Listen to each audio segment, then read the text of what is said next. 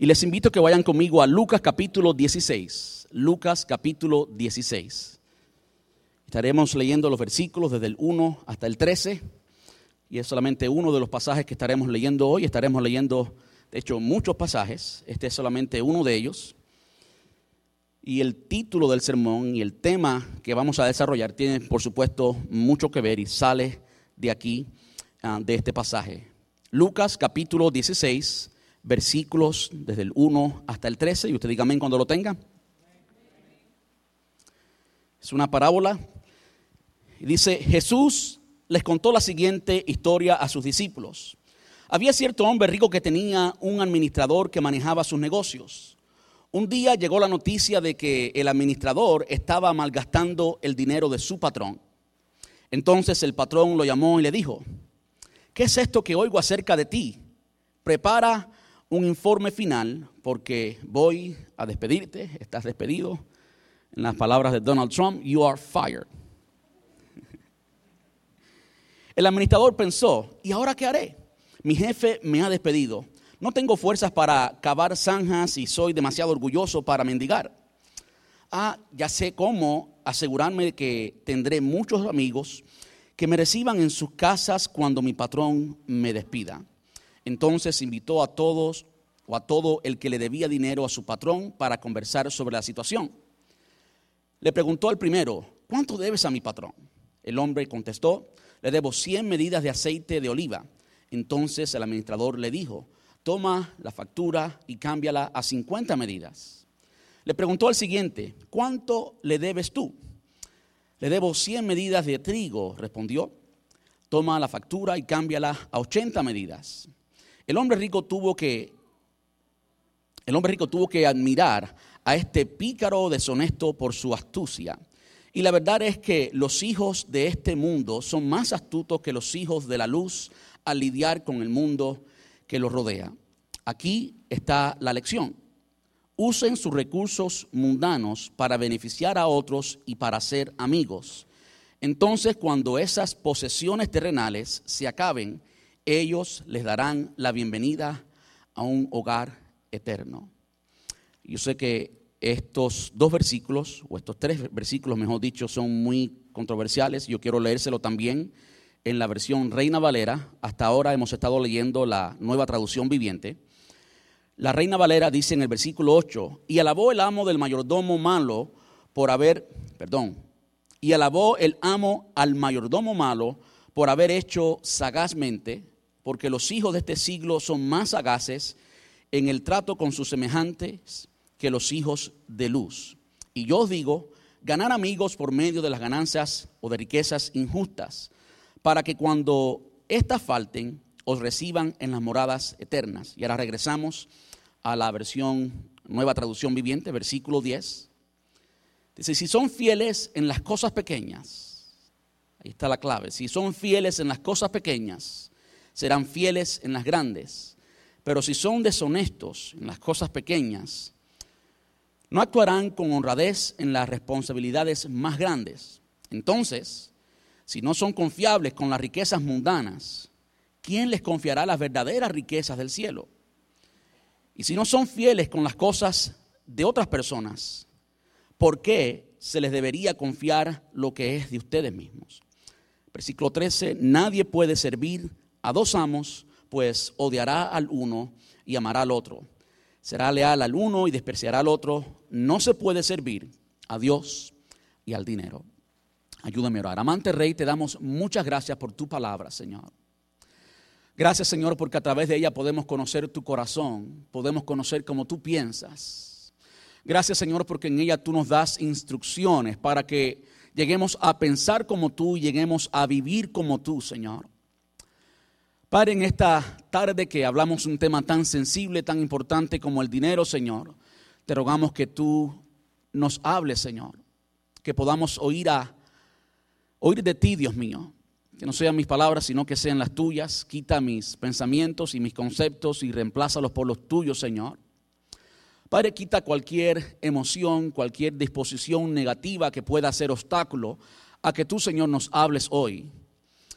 Limpia el terreno y que esta tu palabra caiga en buena tierra, en tierra fértil, tierra que absorba tu palabra, esta semilla de poder, y así, Señor, podamos producir mucho fruto para tu gloria y para tu honra.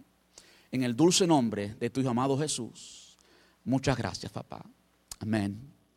Y amén. Puede tomar asiento. Muchas gracias.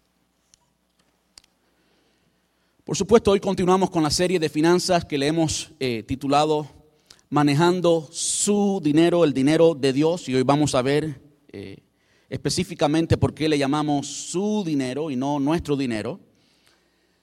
Y para comenzar yo quisiera responder a una pregunta, por supuesto relacionada con el dinero, pero no necesariamente el centro del tema de hoy.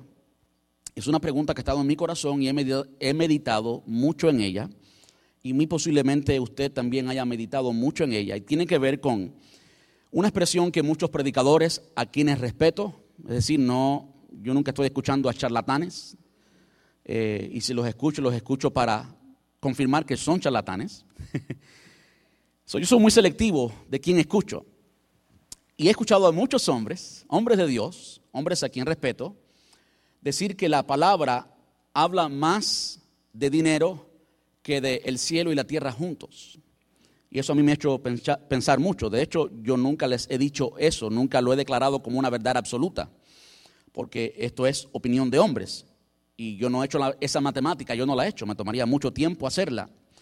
Pero en la preparación para este sermón sí hice un poquito de estudio, no acerca del total de la Biblia, es decir, no incluí el Antiguo Testamento, pero sí el Nuevo, especialmente lo que Jesús dijo acerca del dinero y he encontrado que sí, el Señor habló mucho de dinero, eh, para que usted tenga una, una referencia clara y directa. En Juan capítulo 3, por ejemplo, el Señor habla con Nicodemo y en esta conversación con Nicodemo le dice algo muy importante que se ha convertido en una de las doctrinas fundamentales de cualquier iglesia cristiana y tiene que ver con el nuevo nacimiento. Si no nacieres del agua y del espíritu, pues no puedes entrar en el reino de los cielos. Y el nuevo nacimiento es sin duda, creo que todos ah, confirmamos, que todos creemos, que si uno no nace de nuevo, simplemente no puede entrar en el reino de los cielos. Bueno, literalmente, claramente, textualmente es la única ocasión en la que Jesús habla de este tema con esa explicidez, con esa claridad o con esa claridad acerca del nuevo nacimiento. Y sí, la doctrina es defendida después en, eh, en la doctrina de la iglesia, en las cartas paulinas. el, apóstol Pablo nos habla de cómo el que no es de Cristo, pues no es de Cristo. Y ese que no es de Cristo es simplemente alguien que no ha nacido de nuevo. Así de sencillo. Ahora les digo esto porque esta doctrina tan importante, tan fundamental, que todos creemos, se menciona o Jesús la dice solamente una vez. Sin embargo, cuando Jesús habla de dinero, lo menciona, lo menciona perdón, varias veces. Hay unas 46 parábolas de Jesús y de esas 46, por lo menos la tercera parte, por lo menos 15, nos hablan de dinero. Ahora, yo tengo por cierto, estoy seguro, que el hecho de que Jesús hable tanto de dinero no significa que el dinero como tal, el dinero en sí, es importante. Jesús mismo dijo en Lucas capítulo 12, versículo 15, dice, mirad, guardaos de toda avaricia, porque la vida del hombre, y aquí está el meollo del asunto, y es por esto que, sí, aunque él habló mucho de dinero, no habló mucho de dinero porque el dinero como tal es lo importante, y aquí lo dice claramente. Porque la vida del hombre no consiste en la abundancia de los bienes que posee. El apóstol Pablo después, cuando escribe a la iglesia en Roma, dice, porque el reino de Dios, Romanos 14, 17, porque el reino de Dios no es comida ni bebida, sino justicia, paz y gozo en el Espíritu Santo. De modo que el Señor Jesús no habló de dinero porque el dinero es lo más importante en la vida. Por supuesto que no es lo más importante en la vida. El dinero no es eterno. Ahora, cuando vamos a las escrituras y notamos que indudablemente la palabra nos habla, Jesús habló, específicamente Jesús habló mucho de dinero, por lo menos en 15 de sus 46 parábolas, tenemos que aceptar la realidad que él habló mucho de dinero. Punto. Ahora, ¿por qué? Yo he aprendido, he estudiado y he mirado que Jesús habló mucho de dinero porque sus enseñanzas, las parábolas, eran relevantes a la cultura. Por eso Jesús habló mucho de dinero, porque sus enseñanzas eran relevantes a la cultura, es decir, él quería hablarles con ilustraciones propias de la cultura, que ellos entendieran, con experiencias de la vida cotidiana. Y cualquier persona, en el entonces y en el presente, en los tiempos de Jesús y en los tiempos de hoy, cualquier persona normal, no una persona avariciosa, cualquier persona normal como usted y yo, gasta, si vive 80 años, gasta por lo menos 50 de esos 80 años manejando dinero, ya sea produciéndolo, administrándolo, multiplicándolo. Indudablemente el dinero, sin mirar, sin ni siquiera considerar si es bueno o malo, es simplemente parte de nuestro diario vivir, de todo el mundo. Usted tiene que pagar luz y agua y vivir como todo ser humano. Por lo tanto, el dinero es parte de su experiencia cotidiana, de su vida cotidiana. Y el Señor, al ser relevante, Él usaba ilustraciones de la vida cotidiana, de la cultura, para enseñar principios del reino.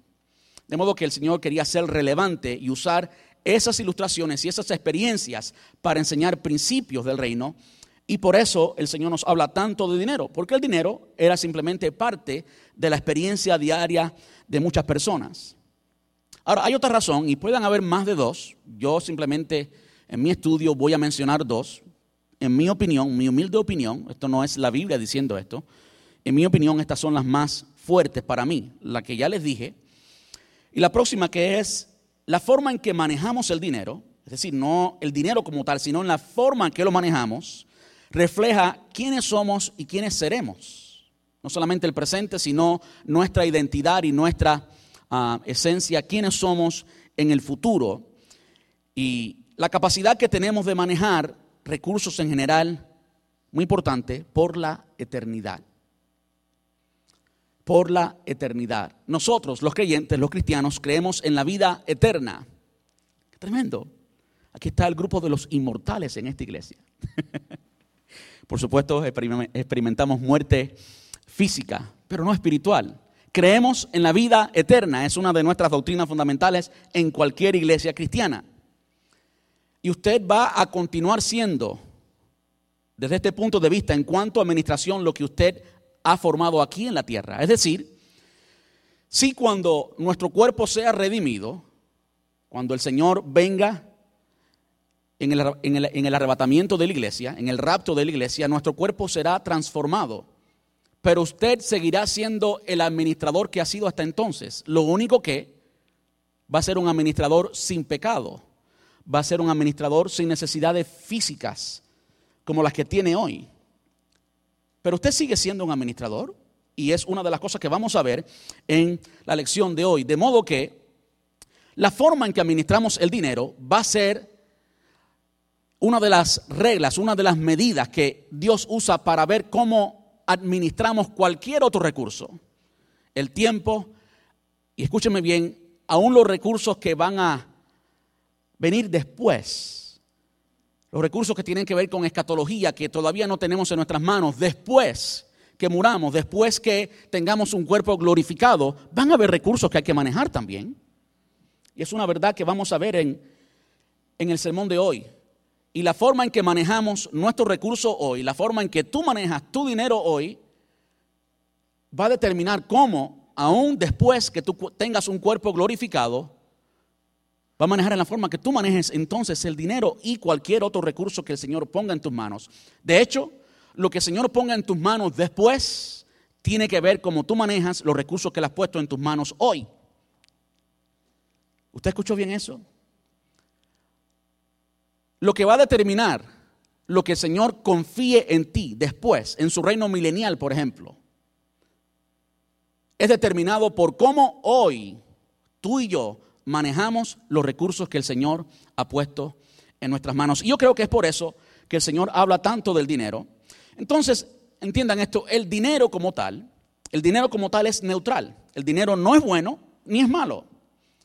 El dinero no es bueno ni es malo. Usted puede eh, usar 100 dólares para una causa buena o para una causa mala. El dinero no es lo que es bueno o lo que es malo. Lo que es bueno o malo es nuestro corazón.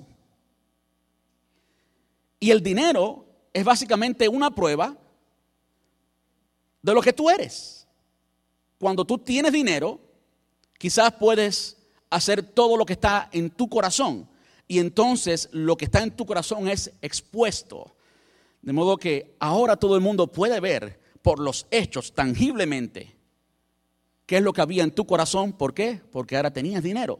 De modo que el dinero no es malo, el dinero no es tampoco bueno, el dinero es neutral.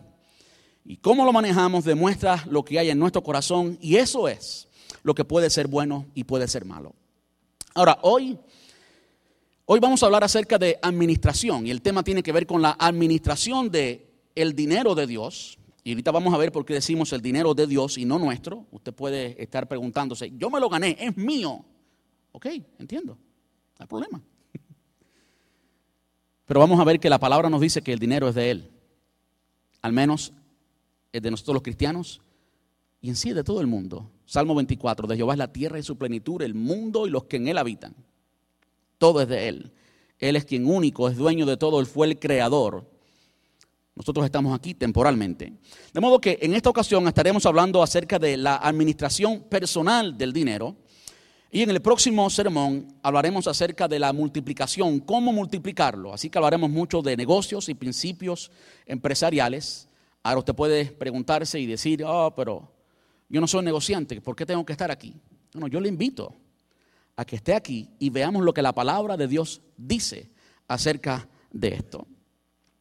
Ahora, dicho esto, regreso al pasaje inicial, Lucas capítulo 16, versículos desde el 1 hasta el 13 y también estaré leyendo otra parábola que se encuentra en Lucas 19, versículos desde, el 11 hasta el 27. Y yo sé que quizás es un poco aburrido cuando uno lee mucho y no es la mejor homilética leer mucho, pero yo creo que es necesario leerlo. De modo que si usted no ha dedicado el tiempo en casa para leer estos pasajes, bueno, aquí lo vamos a hacer. Eh, Lucas 16, versículos desde el 1 hasta el 13, y Lucas 19, desde el 11 hasta el 27, y yo simplemente voy a leer estas dos parábolas seguidas y estaré leyendo en la nueva traducción viviente. La primera ya la leímos, pero quiero repetirla de nuevo y por favor preste atención. Jesús le contó la siguiente historia a sus discípulos. Había cierto hombre rico que tenía un administrador que manejaba sus negocios. Este hombre era muy rico, no podía él solo administrar todos los negocios, las oficinas que tenía, las granjas, las empresas que tenía. Un día llegó la noticia de que el administrador, este hombre, quien estaba manejando todo lo que era de este hombre rico, estaba malgastando el dinero de su patrón. Y lo que el Señor está ilustrando aquí es cómo Él está representado en este hombre rico. Él es el dueño y nosotros los administradores. Entonces el patrón lo llamó y le dijo, ¿qué es esto que oigo acerca de ti? Prepara un informe final porque voy a despedirte. Y es interesante que aunque él le dice que lo va a despedir, no lo despide ahí mismo, sino que le da tiempo. Un detalle muy importante. Generalmente alguien que va a despedir a un empleado, especialmente un empleado que ha sido deshonesto, un empleado que ha manejado mal, que está malgastando, pues usted no le da otra oportunidad más para que siga malgastando, ¿verdad? Usted lo liquida ahí mismo. Estilo Donald Trump. El administrador pensó, ¿y ahora qué haré? Mi jefe me ha despedido, no tengo fuerzas para acabar zanjas y soy demasiado orgulloso para mendigar. Ah, ya sé cómo asegurarme que tendré muchos amigos que me reciban en sus casas cuando mi patrón me despida. Entonces invitó a todos los que a todo el que le debía dinero a su patrón para conversar sobre la situación. Le preguntó al primero, ¿cuánto debes a mi patrón? El hombre contestó, le debo 100 medidas de aceite de oliva. Entonces el administrador le dijo, toma la factura y cámbiala a 50 medidas. Le preguntó al siguiente, ¿cuánto le debes tú? Le debo 100 medidas de trigo. Respondió, toma la factura y cámbiala a 80 medidas. El hombre rico tuvo que admirar a este pícaro deshonesto por su astucia. Y la verdad es que los hijos de este mundo son más astutos que los hijos de la luz al lidiar con el mundo que los rodea. Aquí está la lección. Use sus recursos mundanos. Recursos mundanos es básicamente el dinero y de nuevo ahí nos confirma que el reino de los cielos no se trata de dinero, es un recurso mundano, allí no hace falta dinero ninguno. Pero escuche, lo que dice aquí, está la enseñanza. Aquí está la lección. Usen sus recursos mundanos para beneficiar a otros y para ser amigos. Entonces, cuando esas posesiones terrenales se acaben, ellos les darán la bienvenida en un hogar eterno, en el cielo, en la eternidad. Si son fieles en las cosas pequeñas, serán fieles en las grandes, pero si son deshonestos en las cosas pequeñas, no actuarán con honradez en las responsabilidades más grandes. Y hay un principio, hay una ley, esto es una ley de finanzas, esto es una ley de administración. El que no es fiel en lo poco, no será fiel en lo mucho. Entonces, si no son confiables con las riquezas mundanas, con el dinero de nuevo, ¿quién le confiará las verdaderas riquezas del cielo? Esas son las verdaderas, ¿se dan cuenta? Y si no son fieles con las cosas de otras personas, ¿por qué se les debería confiar con lo de ustedes? Eh, aquí el texto asume que cuando usted está manejando algo que no es suyo, usted lo cuida mucho, al menos ese es mi caso. Y es el caso de la mayoría de las personas honestas. Cuando tienen algo que no es de él o de ella, pues usted lo cuida mucho, más que lo suyo. ¿Por qué? Usted está siendo responsable. Nadie puede servir a dos amos porque pues odiará a uno y amará al otro, será leal a uno y despreciará al otro. No se puede, no se puede, es imposible servir a Dios y al dinero. Y como yo he dicho en un video promocional, es mejor que aplicando los principios bíblicos nuestro dinero, o el dinero de Dios, mejor dicho, para ser más correcto, que el dinero nos sirva a nosotros, para entonces nosotros poder servir a Dios y a nuestro prójimo. Porque lo opuesto no puede ocurrir, es imposible. No podemos servir a Dios y al dinero.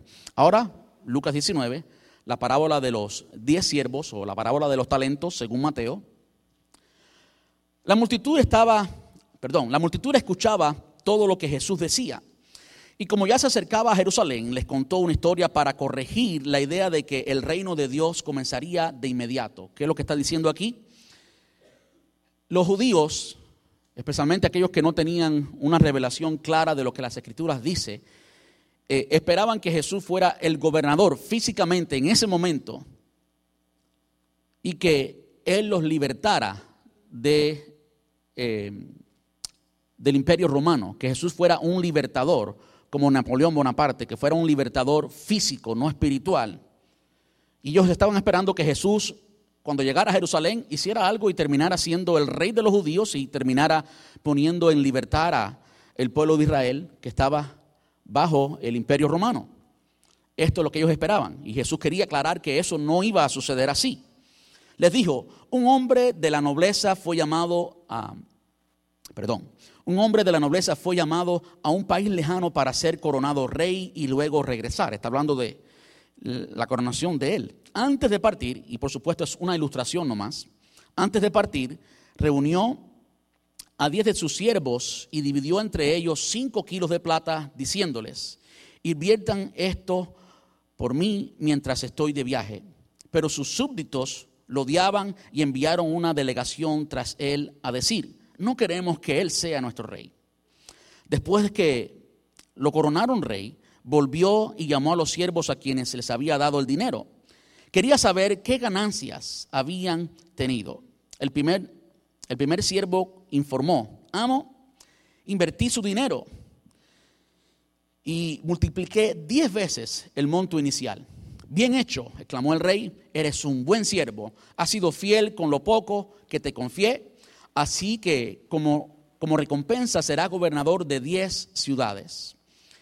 El siguiente siervo informó, amo, invertí su dinero y multipliqué cinco veces el monto inicial o el monto original. Bien hecho, exclamó el rey, las mismas palabras, será gobernador de cinco ciudades.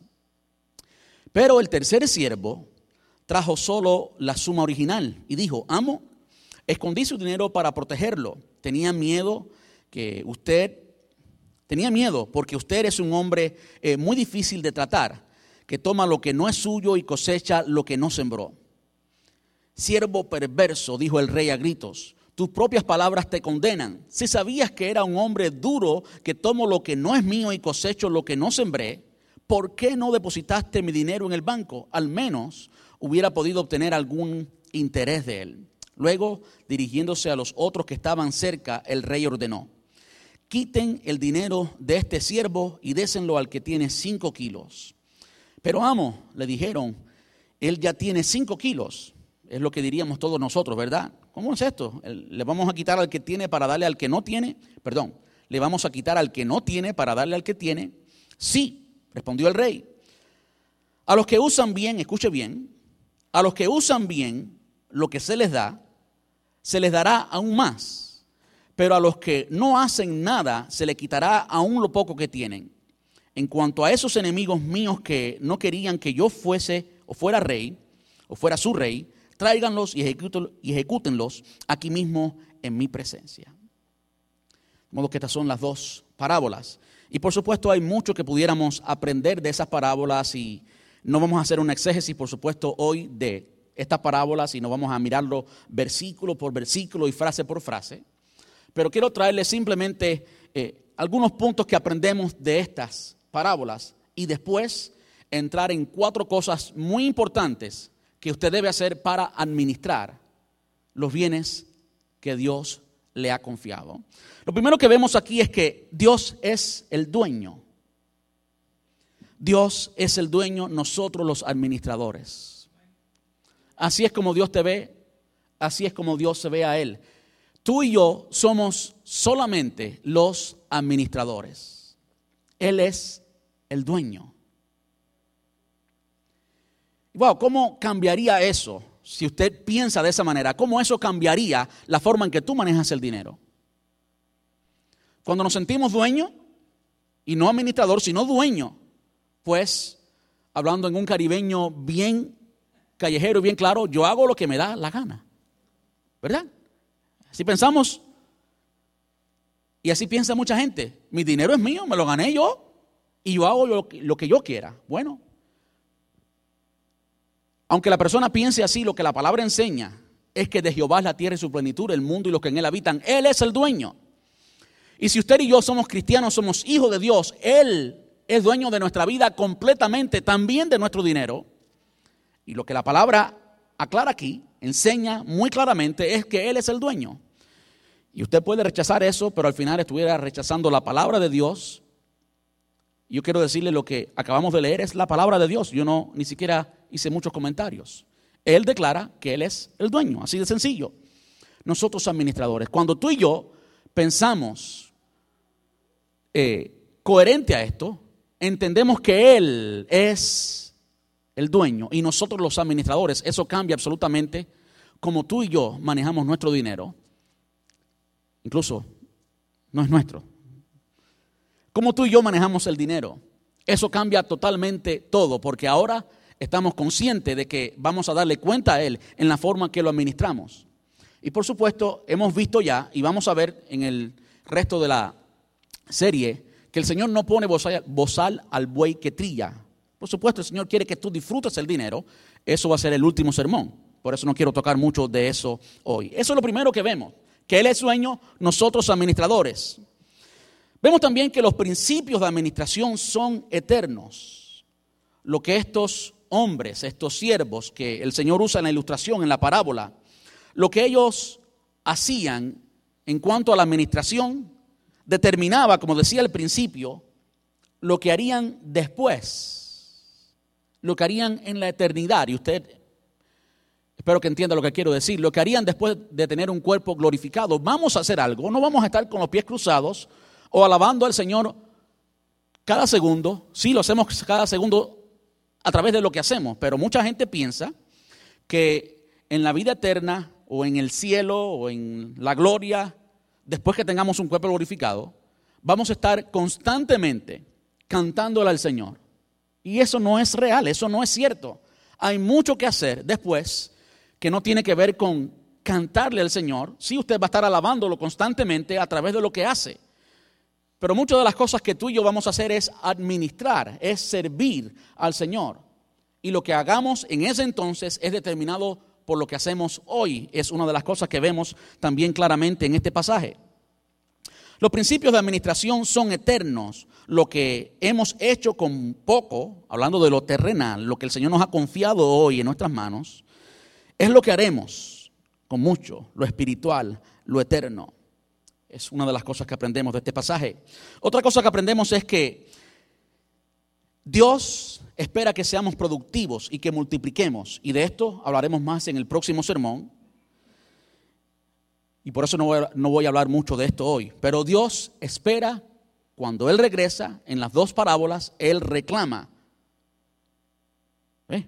Él reclama, ¿qué hiciste con lo que te di? ¿Qué hemos hecho con lo que Dios nos ha confiado? Dios está esperando que seamos productivos y que multipliquemos. Y lo próximo es que Dios quiere que invirtamos en la eternidad. Esto es lo que la palabra enseña, por ejemplo, en Mateo capítulo 6, el sermón del monte, el primer sermón que Jesús predicó, y aquí no es una parábola, aquí es una enseñanza directa. Mateo capítulo 6, versículo 19 dice, no os hagáis tesoro en la tierra. Está hablando de dinero.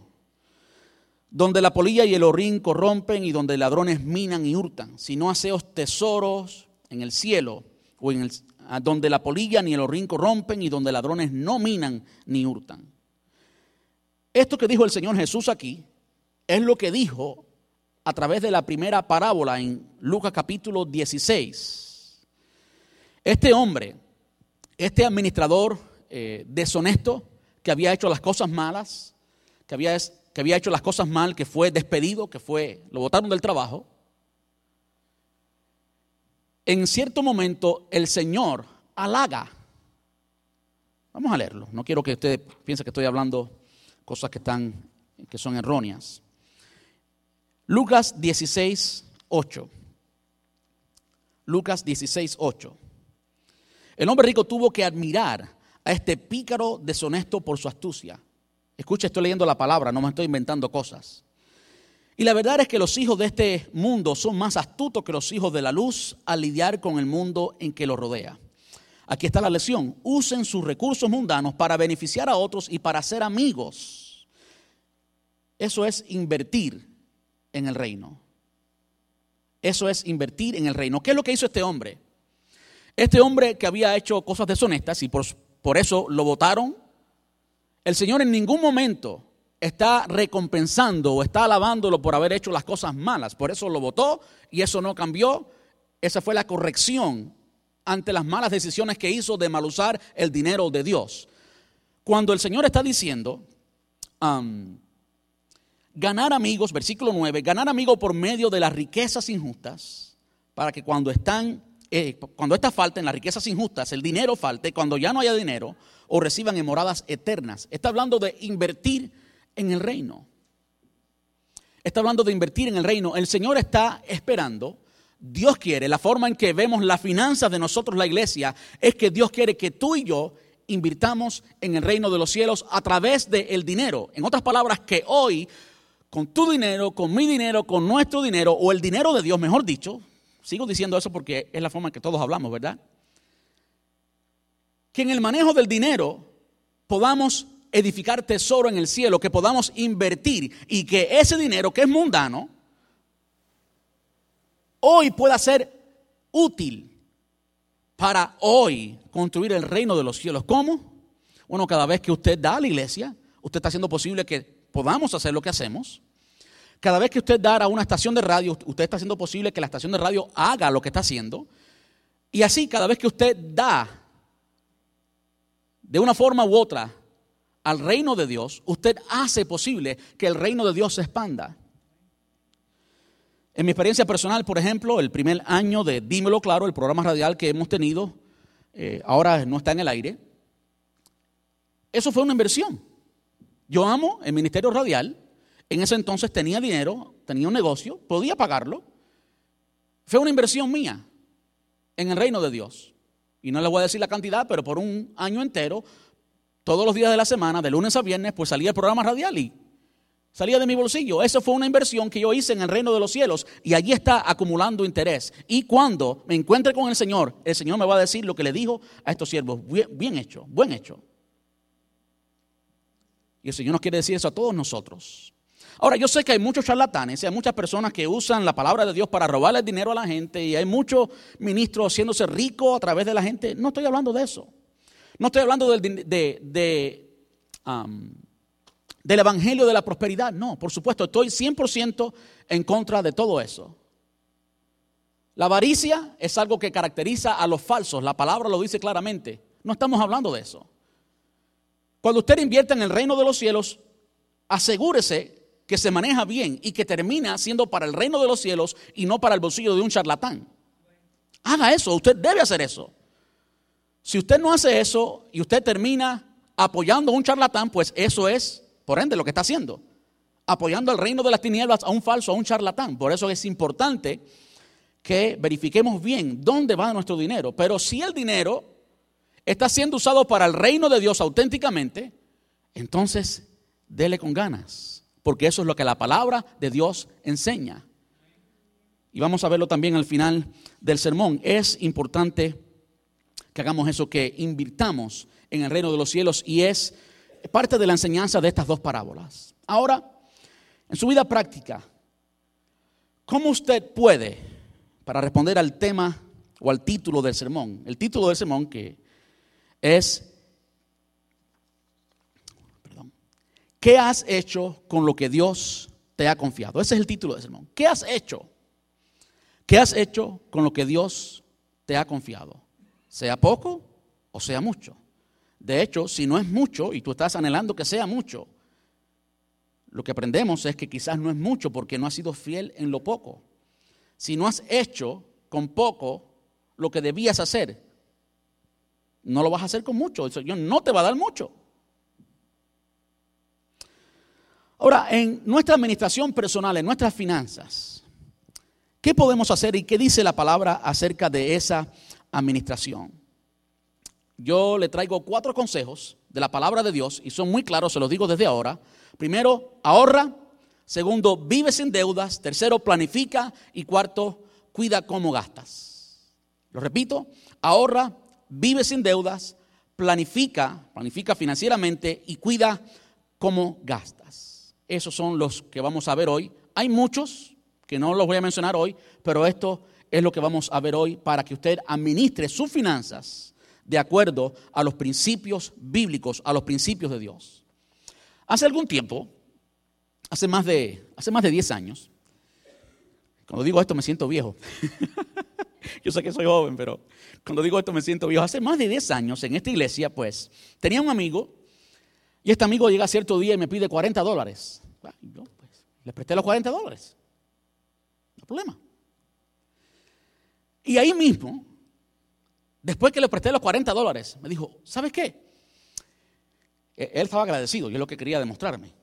Ah, vamos allí a aquel restaurante para desayunar juntos y yo pago. Y yo me quedé como, wow.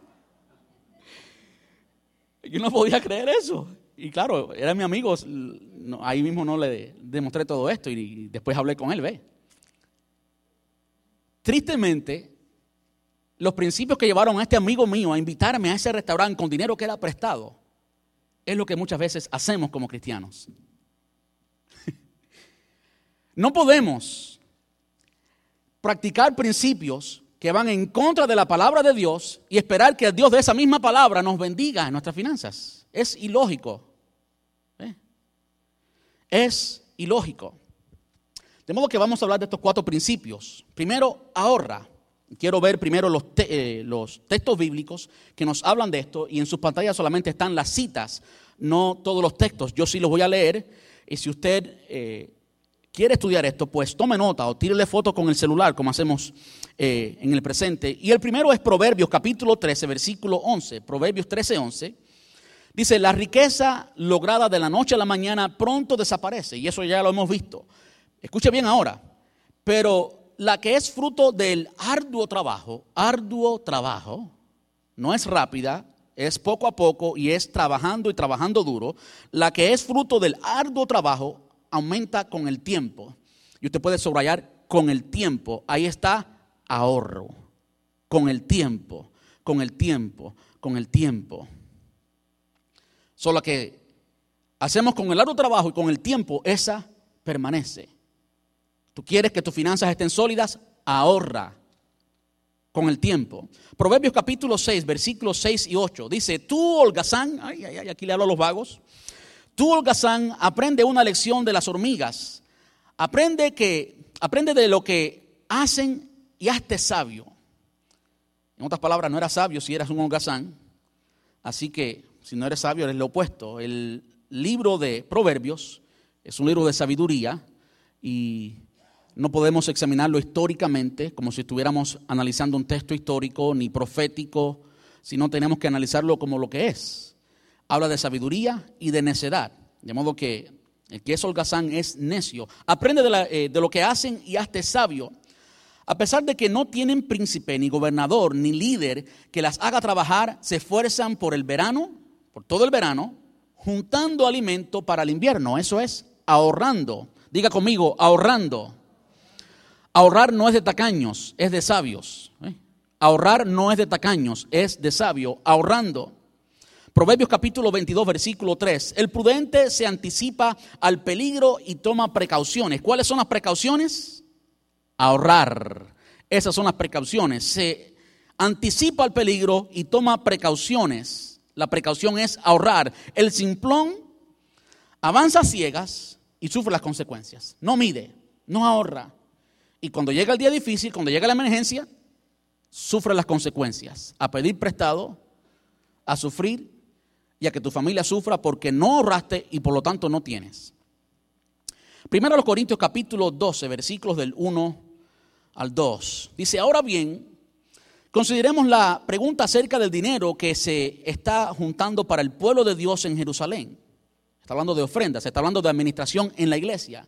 Porque así como se administran las ah, finanzas a nivel personal también, los principios son los mismos, se, administran o se deben administrar eh, a nivel corporativo en la iglesia. La iglesia en Corinto estaba recogiendo una ofrenda y esto es lo que está diciendo. Deberían seguir el mismo procedimiento que les di a la iglesia de Galacia. De modo que vemos que es un patrón, la iglesia en Galacia y la iglesia en Corinto. El primer día de cada semana, cada uno debería separar una parte del dinero, del dinero que ha ganado. No espere hasta que yo llegue para luego traer, eh, tratar de reunirlo todo de un golpe. Ahí está enseñando a la iglesia, aún a la hora de dar a la iglesia, está enseñando a ahorrar. Cuando dice que cada semana que separen hasta que él llegara, está diciendo que él venía en cierta ocasión y cada semana lo que le aconsejaba es que cada semana, según recibían, separaran, ahorrar, es lo que está hablando, que ahorraran, para que entonces cuando él llegue, tener los ahorros ahí. ¿eh? De modo que aprendemos de estos pasajes que podemos ahorrar. Todos, escríbelo así, todos podemos ahorrar. Poquito o mucho podemos ahorrar. Y los expertos en finanzas dicen que si usted no puede ahorrar 100 dólares, ahorre 10. Y no, si no puede ahorrar 10, ahorre 1. Y si no puede ahorrar 1, ahorre 50 centavos, pero ahorre. Y cuando usted eh, crea el hábito, crea la cultura de ahorrar, pues lo va a hacer naturalmente. Y cuando llegue el día difícil, usted va a tener, de acuerdo a lo que pudo ahorrar.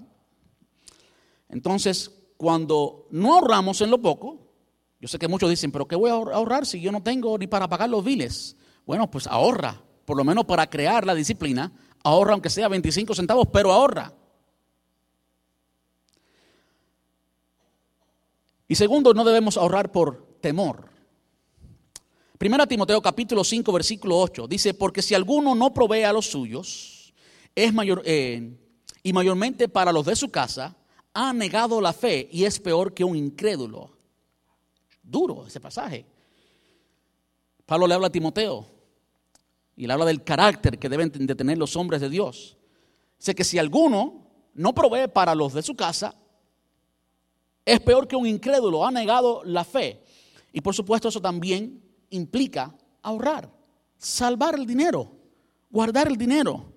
¿Cómo es que alguien llega a proveer para los suyos? Bueno, con el dinero que ha ahorrado. El que no ahorra, pues no puede proveer para los suyos.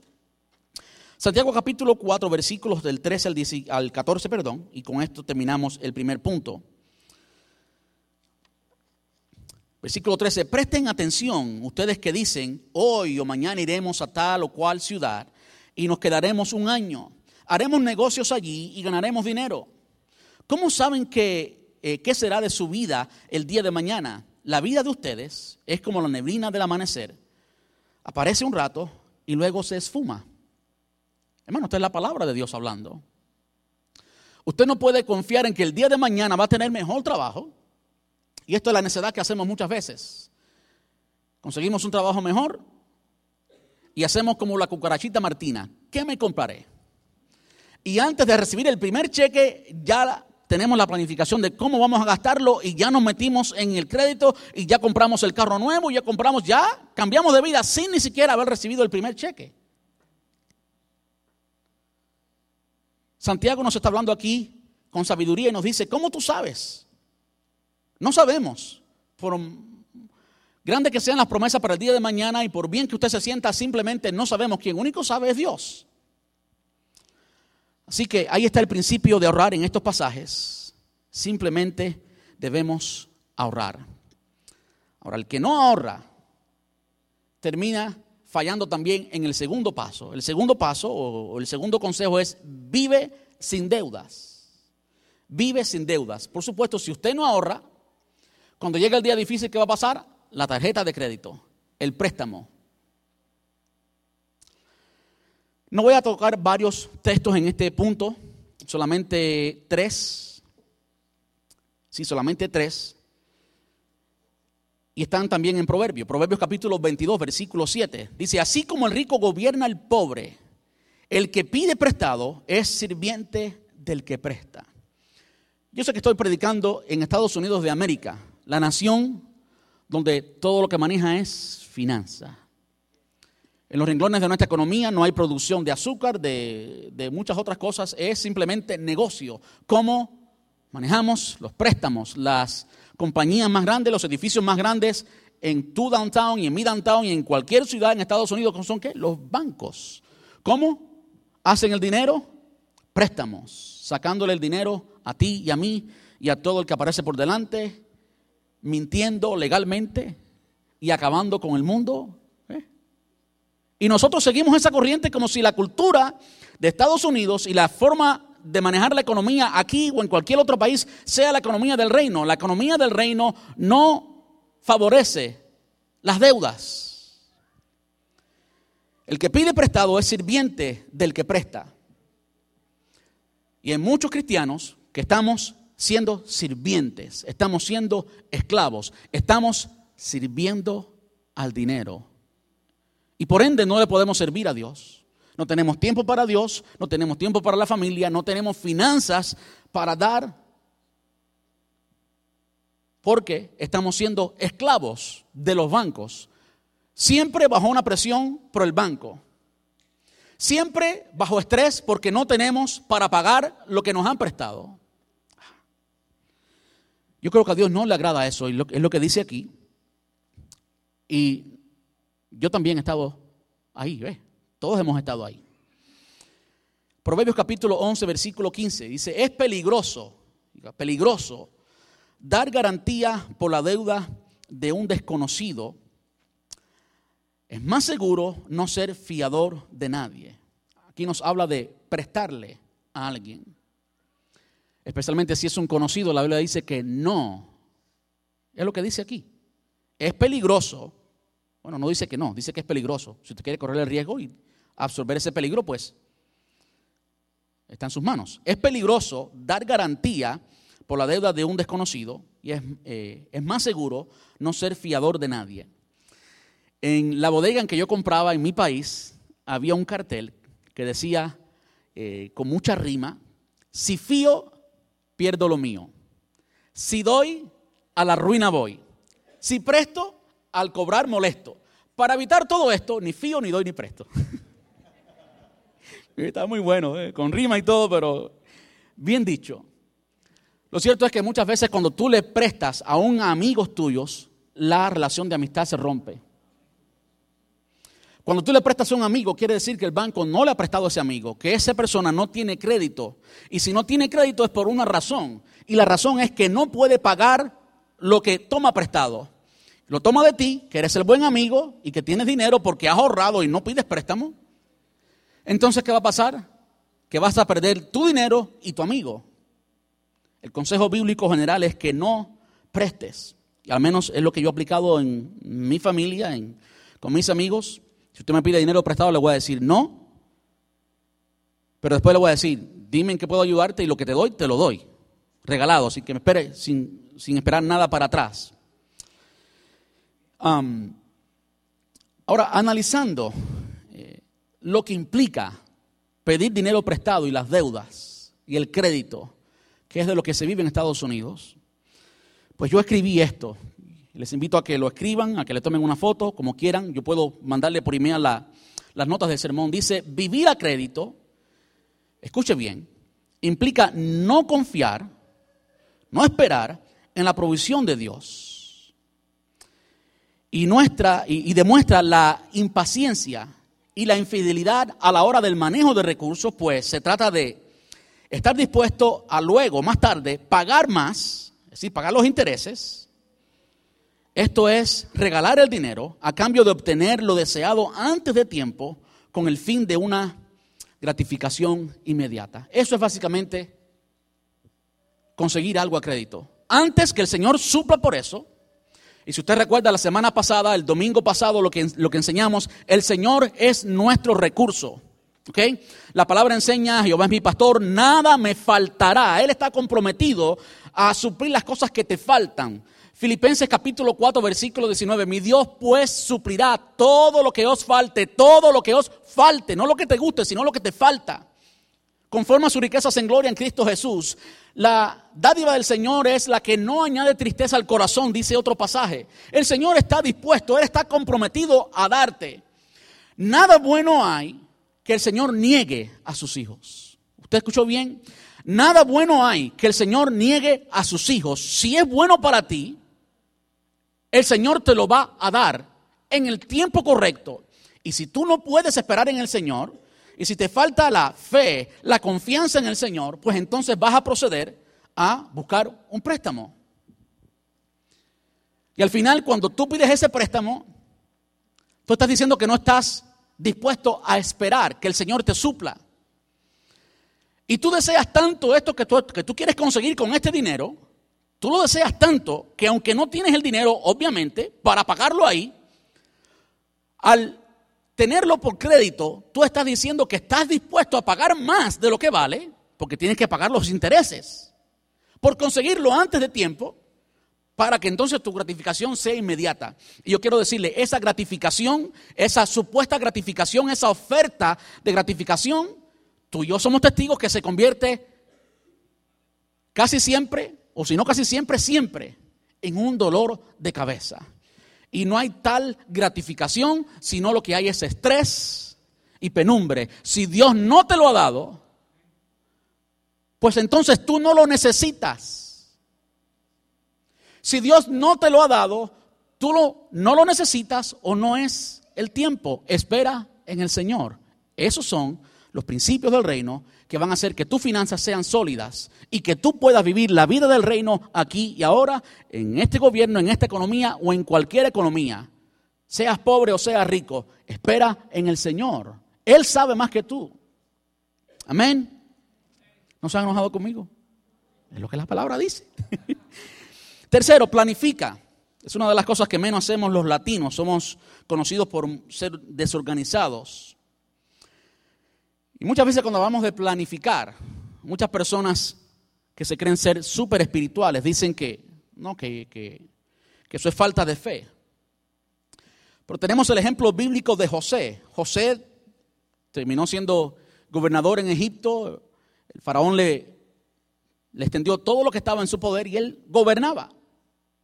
Y el Señor le da un sueño y en un sueño hay vacas flacas y después le da otro sueño y en ese otro sueño hay vacas gordas y en la interpretación simplemente lo que, lo que José entendió, lo que Dios le estaba diciendo a José, tenía que ver con ahorro, lo que hemos hablado ya, y tenía que ver con el próximo paso, que es planificación.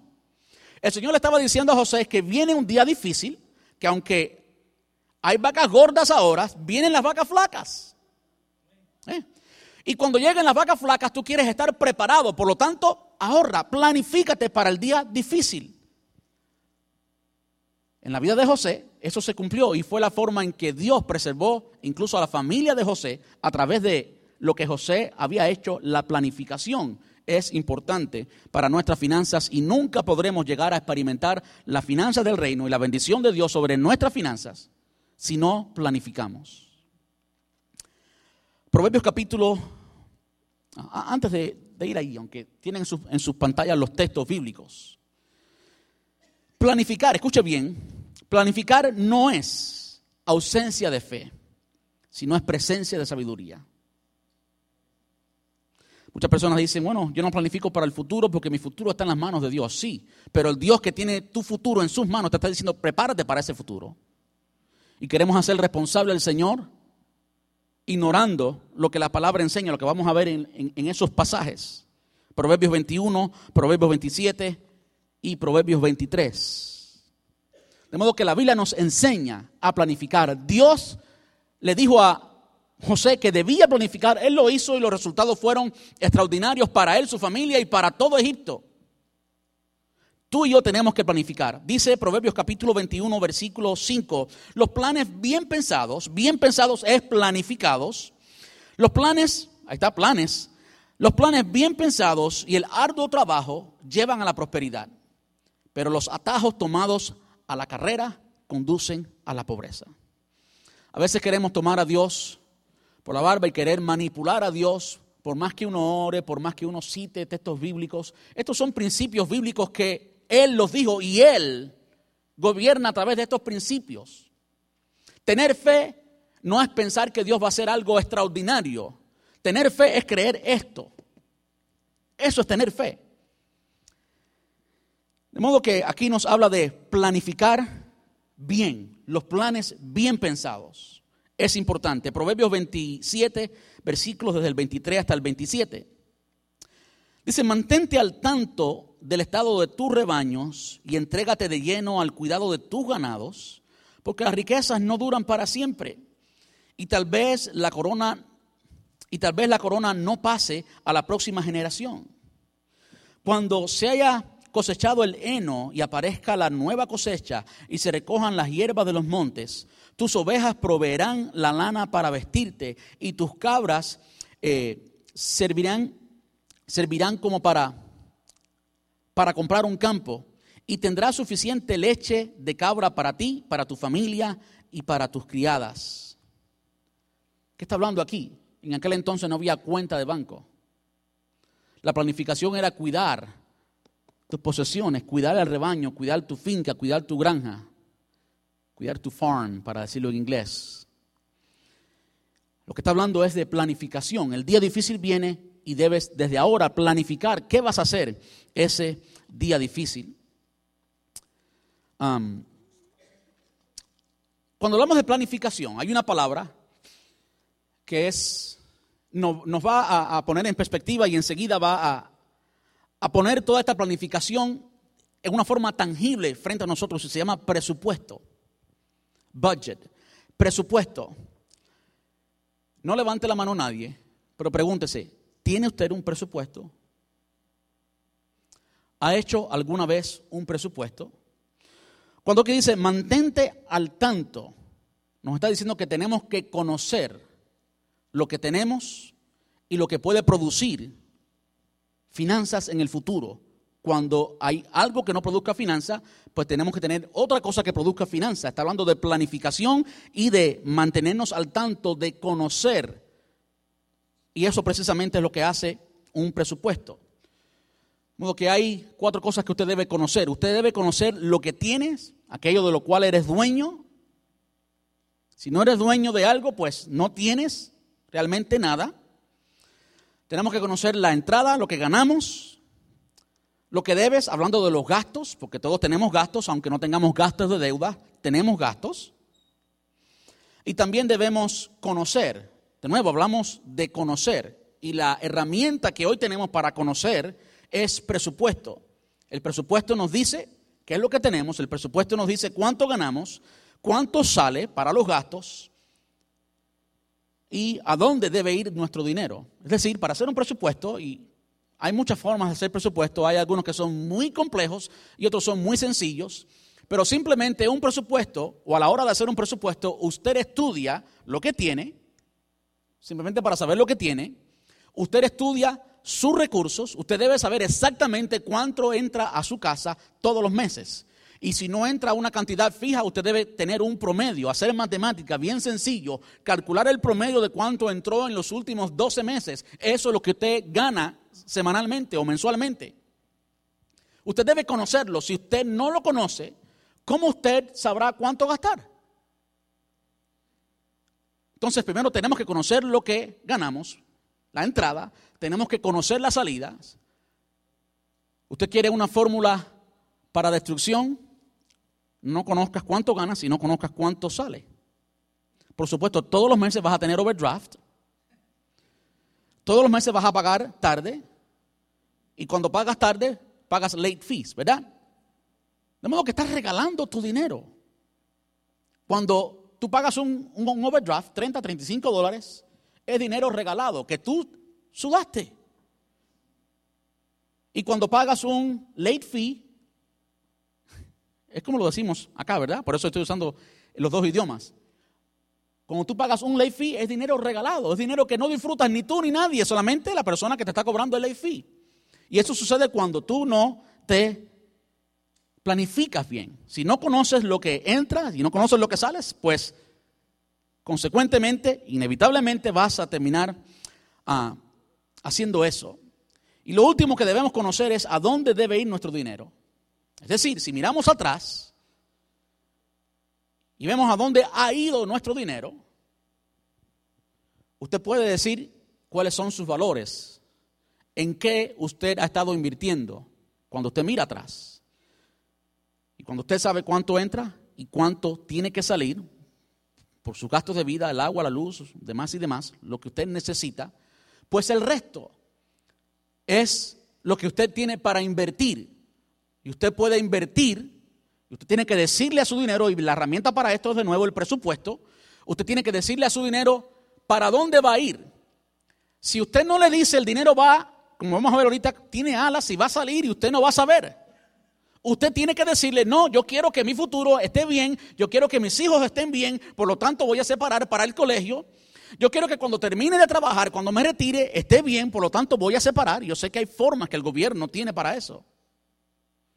Pero ¿cuántos aquí, bueno, no levante la mano, ¿a cuántas personas en la crisis pasada, 2004, 2005, 2006, tenían mucho dinero en el 401k y quedaron sin nada? Usted tiene que tener eso muy bien controlado. Usted tiene que invertir en su futuro. Y si usted no lo hace objetivamente a través de una herramienta llamada presupuesto, pues va a llegar su futuro y usted va a ser una persona que aunque tenga muchos años, lamentablemente va a tener que trabajar. Usted no quiere eso, usted quiere disfrutar su futuro. Invertir o decirle al dinero dónde tiene que ir también tiene que ver con invertir en el reino. La mayoría de los latinos, los latinos somos conocidos por no dar y no damos porque no tenemos y no tenemos porque no administramos bien y no administramos bien porque no ganamos bien y tenemos que tener un presupuesto. Proverbios capítulo 23, versículo 5. Es lo que decía anteriormente. Las riquezas desaparecen en un abrir y cerrar de ojos porque le saldrán alas y se irán volando como las águilas. Usted quiere que cuando le salgan alas, usted sabe dónde se aposó esa águila. Usted quiere decir, se aposó aquí, se aposó allí. Yo sé que ha pasado el tiempo y ya estamos en el último de los puntos. Por último, en cuanto a la planificación es, escribe un testamento. Ninguno de nosotros sabe, por más joven que sea, cuando, el Señor nos llame a su presencia. Y si usted no tiene un testamento, el gobierno decide por ti a dónde va a ir tu dinero. De modo que en la planificación, además de un presupuesto, también debemos tener ah, un will.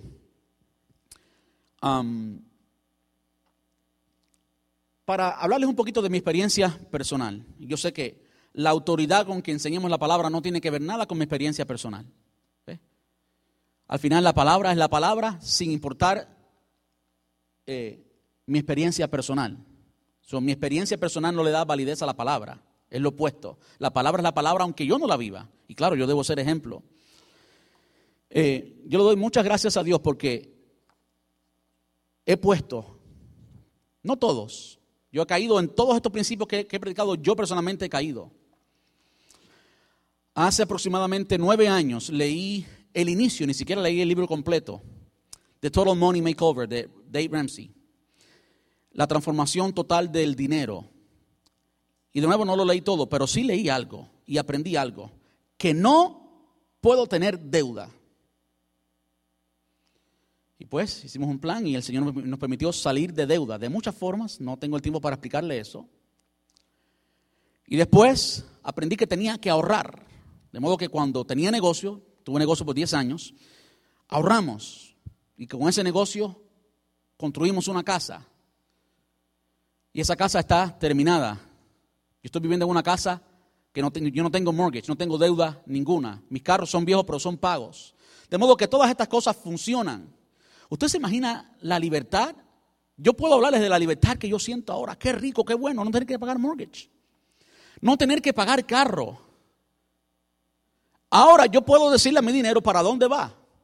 Y el día que quiera darle a alguien algo, pues puedo hacerlo porque mi dinero va a donde yo le digo y no lo puesto. Qué tremendo. Y nomás quería decir eso, quizás hayan personas que escuchen este mensaje a través de la internet, a través de la radio y digan, el pastor está hablando de dinero para, que le den más porque él quiere, porque él necesita y puedan jugar. No, no es, ese, no es el caso. El Señor, gracias a Dios, me ha bendecido y estoy muy agradecido. Y incluso esto de la casa es, una de las cosas que ha hecho posible que yo no reciba salario de la iglesia y esté bien, aunque precisamente este mes comenzaré a recibir cierto salario, salarito, pero ahí viene. El último de los puntos, el último consejo es cuida cómo gastas. Cuida cómo gastas. Y aquí es donde fallamos mucho, ¿verdad? Cuida cómo gastas. Mira lo que dice Proverbios capítulo 21, versículo 20. Los sabios tienen riquezas y lujos no solamente los avariciosos. ¿Usted escuchó bien? No solamente los avariciosos. Los sabios, Proverbios 21, 20, también tienen riquezas y lujos. Pero los necios gastan todo lo que consiguen. Así que este punto yo le iba a nombrar, mata a la cucarachita Martina. Mátala. A ninguno nos gusta la cucaracha, ¿verdad? Mátala. La cucarachita Martina se encontró una moneda y enseguida, ¿qué me compraré? Aquí está identificada, pero los necios gastan todo lo que consiguen. Y lamentablemente muchos de nosotros hemos estado ahí, incluyendo mi persona, esperando que llegue el viernes. ¿Entró el dinero a la cuenta, sí o no? Para gastarlo. Necedad completamente. Proverbios 21, 5. De nuevo es el mismo pasaje que leímos anteriormente. Los planes bien pensados y el arduo trabajo llevan a la prosperidad, pero los atajos tomados a la carrera, a la carrera es impulsivamente. ¿Eh? ¿Cuántos hemos hecho compras impulsivas? ¿Cuántos hemos salido de una tienda y automáticamente saliendo de la tienda, usted sabe, usted sabe, usted siente, usted que usted hizo una compra impulsiva? Y usted sale de la tienda acabando de hacer la compra y ya salió arrepentido. A mí me ha pasado eso. Hay veces que yo he hecho compras y he salido ah, impulsivos, sin necesitar. Si tú no sabes que lo necesitas, tú no lo necesitas. ¿Escucho bien? Si tú no sabes que lo necesitas, no lo necesitas. Amén. Ahora, para terminar, dos pasajes del Nuevo Testamento. ¿Por qué gastamos? ¿Por qué gastamos? Muchas veces gastamos simplemente porque no estamos conformes con lo que, con lo que tenemos. Yo quiero decirle, en América hay billones de dólares siendo invertidos en hacerle sentir a usted infeliz con lo que ahora tiene engañarle a usted, y cuando decimos engañar estamos hablando de que el mismo enemigo es quien engaña, es una astucia del enemigo, viene del mismo infierno, hacerle sentir a usted que no es tan feliz y que pudiera ser más feliz si tuviera eso que no tiene. Eso es mentira del diablo. Ah, un caribeño, eso es mentira del diablo. Usted tiene todo lo que necesita ahora mismo para que usted pueda disfrutarlo de parte de Dios. Mire cómo el apóstol Pablo le dice esto a la iglesia en Filipos, Filipenses capítulo 4, versículos desde el 10 hasta el 13. ¿Cuánto alabo al Señor de que hayan vuelto a preocuparse por mí? En otras palabras, esta iglesia le mandó una ofrenda al apóstol Pablo y por eso estaba diciendo esto. Esta iglesia, la iglesia de Filipos, era una iglesia pobre, quizás una de las más pobres, pero al mismo tiempo una de las más generosas y el apóstol Pablo los alaba por eso, por supuesto, porque eran generosos. Sé que siempre se han preocupado por mí, pero no tenían la oportunidad de, de ayudarme. No que haya pasado necesidad alguna vez, porque, escuche bien, he aprendido a estar contento con lo que tengo. Sé vivir con casi nada o con todo lo necesario. He aprendido el secreto de vivir en cualquier situación, sea, escuche bien, sea con el estómago lleno o vacío, con mucho o con poco, y ahí queda el evangelio, el evangelio de la prosperidad, queda derrotado completamente. Sí, el apóstol Pablo está dando su testimonio personal, pero al mismo tiempo estas palabras que él escribió aquí salieron de la boca de Dios el apóstol Pablo estaba en sincronización, estaba en sintonía con Dios y lo que él decía, sí, aunque era su experiencia personal, estaba saliendo de la boca de Dios. escuche bien que muchas veces sacamos este versículo fuera de contexto totalmente. Es en este contexto que el apóstol Pablo dice, Filipenses 4:13. ¿Usted lo puede decir conmigo? Todo lo puedo en Cristo que me fortalece. Pablo había aprendido a estar contento con lo que el Señor le había dado en ese entonces. Eso fue algo que yo tuve que aprender a vivir en Cuba. Aunque en una ocasión me comí un tubo de pasta del hambre que tenía, yo estaba contento, aunque no tenía zapatos, aunque no tenía ropa, aunque vivía en una casa que la puerta de adelante no abría y la de atrás no cerraba porque estaba inclinada, aunque no había plomería, no había aire acondicionado, el baño era afuera, todavía era un chiquillo zurroso, zurroso y pobre, pero feliz porque tenía a Cristo. Primera Timoteo capítulo 6, versículos del 6 al 10, y con esto terminamos. Ahora bien, la verdadera sumisión a Dios es una gran riqueza en sí misma. Si tú eres verdaderamente creyente y vives para el Señor, vives sumiso al Señor, tú eres rico. ¿Ok? Es una riqueza en sí misma cuando uno está contento con lo que tiene. Después de todo, no trajimos nada cuando vinimos a este mundo, ni tampoco podremos llevarnos nada cuando lo dejemos. Así que, si tenemos suficiente alimento y ropa, estemos contentos. Pero los que viven con la ambición de hacerse ricos caen en tentación y quedan atrapados por muchos deseos necios y dañinos que los hunden en la ruina y la destrucción. Pues el amor al dinero, el amor al dinero, no el dinero, el amor al dinero es la raíz de toda clase de mal. Y algunas personas, con su intenso deseo del dinero o por el dinero, se han desviado de la fe verdadera y se han causado ellos mismos muchas heridas dolorosas. De modo que aquí habla de nuevo de no estar contento, de no estar satisfecho con lo que el Señor nos ha dado hoy. El Señor es fiel. ¿Cuánto creen que Él es fiel? La palabra nos enseña que si fuéramos infieles, Él permanece fiel porque Él no puede negarse a sí mismo. Es su carácter. Él es simplemente fiel. Y Él será fiel. Él será fiel a proveer a tu necesidad y mi necesidad. Así que yo les animo a que ahorremos dinero, vivamos sin deuda. Usted puede vivir sin deuda. Escuche bien, Dios es fiel. ¿Cuántos creen eso? Dios es fiel. El testimonio que les di ahorita personal, yo no creo jamás, he creído ser superior a nadie. Yo creo que Dios no hace excepción de personas y lo que Él hizo conmigo lo puede hacer con cualquier persona. Dios es fiel y tú sí puedes salir de deudas. ¿Usted escuchó bien? Tú sí puedes salir de deuda. Hace nueve años atrás yo estaba en más de 240 mil dólares en deuda. Hoy no debo nada. Y Dios lo ha hecho. Porque Él es fiel. Tenemos que comenzar a creerlo. En ese entonces, aunque ganaba buen dinero, no podía con todas mis deudas. No podía con todas mis deudas. Vivía en estrés. Problemas en el matrimonio, problemas en la familia. Estoy tocando. Tenemos que creer que podemos ahorrar sino mucho, poco, pero tú puedes ahorrar, Tú puedes salir de deuda porque la palabra enseña que no es el plan de Dios para ti que vivas esclavo del dinero. Tú puedes salir de deuda y el Señor está contigo en cuanto a eso. Ahora planifica y cuida cómo gastas. Amén. Vamos a estar puestos en pie. Perdonen que hoy me he extendido muchísimo. yo creo que Dios es bueno. Yo tengo un reloj. Hace, hace un mes ya nos hemos propuesto, o me he propuesto, no predicar tan largo. Mis sermones han sido siempre más de una hora o una hora. Eso es demasiado. Y los últimos sermones han sido más cortos, pero hoy a mí se me quedó la llave de donde estaba el reloj. Honestamente. Así que no puedo ver nada allá atrás y el tiempo pasa, pero creo que es necesario y no va a ser así siempre. Amén. No va a ser así siempre. El próximo sermón va a ser más corto, sus 40, 45 minutos. Ahora, ¿cuántos quieren? ¿Cuántos quieren tener solidez en sus finanzas?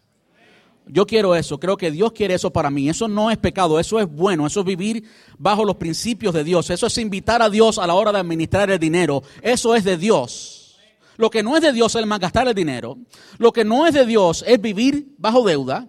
Lo que no es de Dios es despilfarrar y no ahorrar. Lo que no es de Dios es no saber dónde está nuestro dinero y ni saber a dónde vas. Y lo que no es de Dios es gastar en cosas que no sirven y que no necesitamos. Eso no es de Dios. Pero cuando practicamos estos principios, vamos a vivir con unas finanzas sólidas. Así que yo les invito a que salgamos de aquí practicando esto. La mayoría de nosotros ya sabíamos estas cosas. Esto no ha sido una revelación especial de Dios, pero es lo que dice la palabra de Dios y muchas veces lo sabemos, pero no lo practicamos. Amante Rey, te damos muchas gracias en esta tarde, Señor. Gracias. Padre, gracias porque entendemos que tú eres el Dios del oro y de la plata y que todo este universo es tuyo, Señor. Padre, perdónanos por no haber sido mejores administradores de lo que ya tú nos has dado. Perdónanos. Perdónanos por malgastar el dinero. Perdónanos por no ahorrar. Perdónanos por regalar tu dinero a los bancos en la forma de interés. Perdónanos, Señor, por nunca planificar con tu dinero, Señor, y perdónanos por gastarlo en cosas que no necesitamos. Perdónanos, Señor. Ahora mira cada familia aquí, cada corazón, cada persona aquí, Señor. Somos tus hijos y queremos hacer las cosas de acuerdo a tu palabra. Te rogamos, Señor, que nos ayudes. En el día de mañana, cuando no sepamos cómo vamos a hacerle, que tú nos ayudes, Señor, que sea tu Espíritu Santo trayendo a nuestro corazón estos principios. Y Padre, que podamos ver tu mano obrando, que podamos ver tú proveyendo trabajos, que podamos ver tu bendición sobre nuestros negocios, que podamos ver, Señor, cómo tú suples, que podamos ver cómo todo lo que tú dices en tu palabra es verdad.